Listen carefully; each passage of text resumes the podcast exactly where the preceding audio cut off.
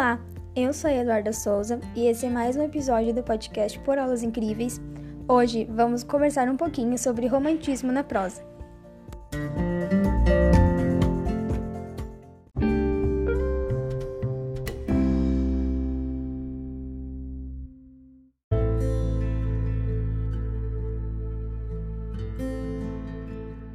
Então vamos começar. O romantismo na prosa foi em 1844 até 1881, no século XIX.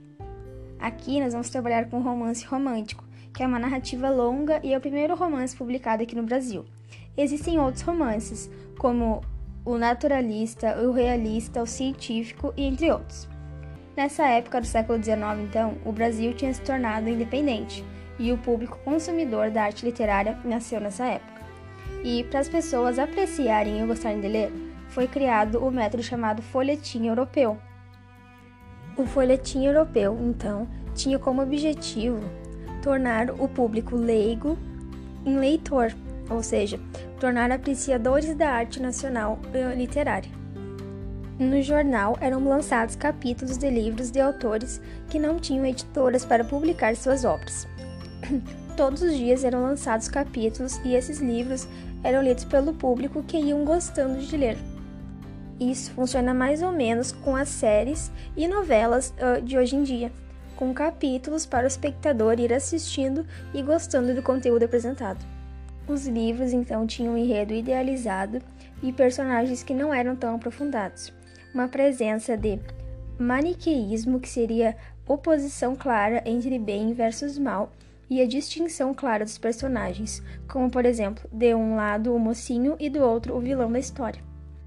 Os finais eram feliz ou trágico, acabava em casamento ou morte. Outras características do romance é que eles eram voltados para as mulheres e também eram um retrato da burguesia do Segundo Império. E normalmente os problemas tratados nos romances eram amorosos e não sociais.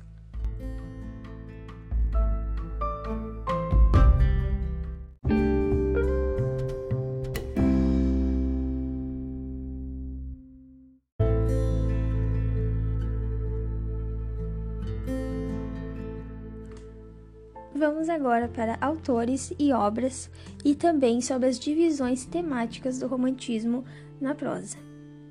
Então, nas divisões temáticas temos a divisão urbana, regional, histórica e indianista. A urbana, ela focaliza a vida social da burguesia, que era da época do século XIX.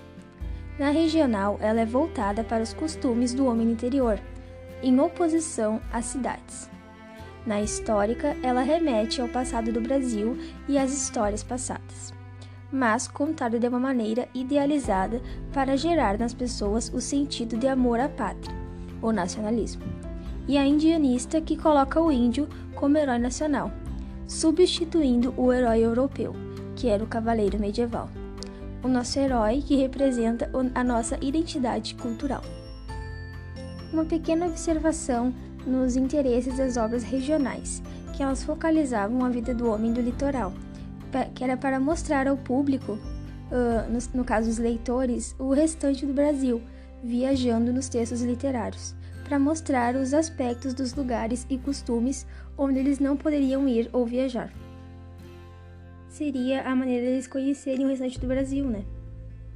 Na temática urbana, então, nós temos Joaquim Manuel de Macedo, que escreveu A Moreninha em 1844, que foi o primeiro autor né, que introduziu o romantismo na prosa.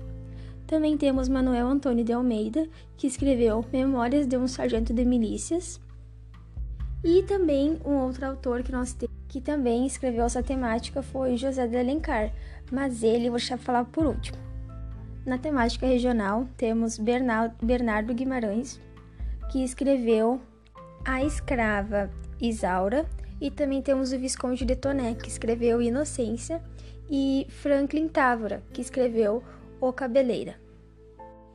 E por último, mas não menos importante, ou melhor, o mais importante, José de Alencar, que escreveu uh, todos os tipos de temática: urbana, regional, histórica e indianista. Ele escreveu principalmente urbana e indianista. As urbanas foram Luciola, Senhora e Diva. Na regional, ele escreveu O Sertanejo.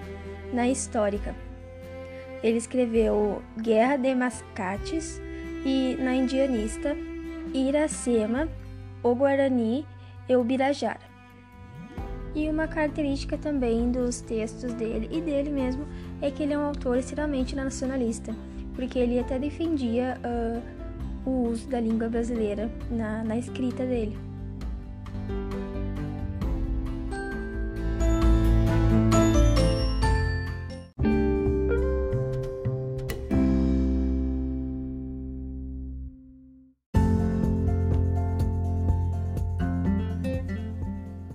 Esse foi mais um episódio do podcast Parábolas Incríveis, hoje com romantismo na prosa, e espero que tenham gostado e até a próxima!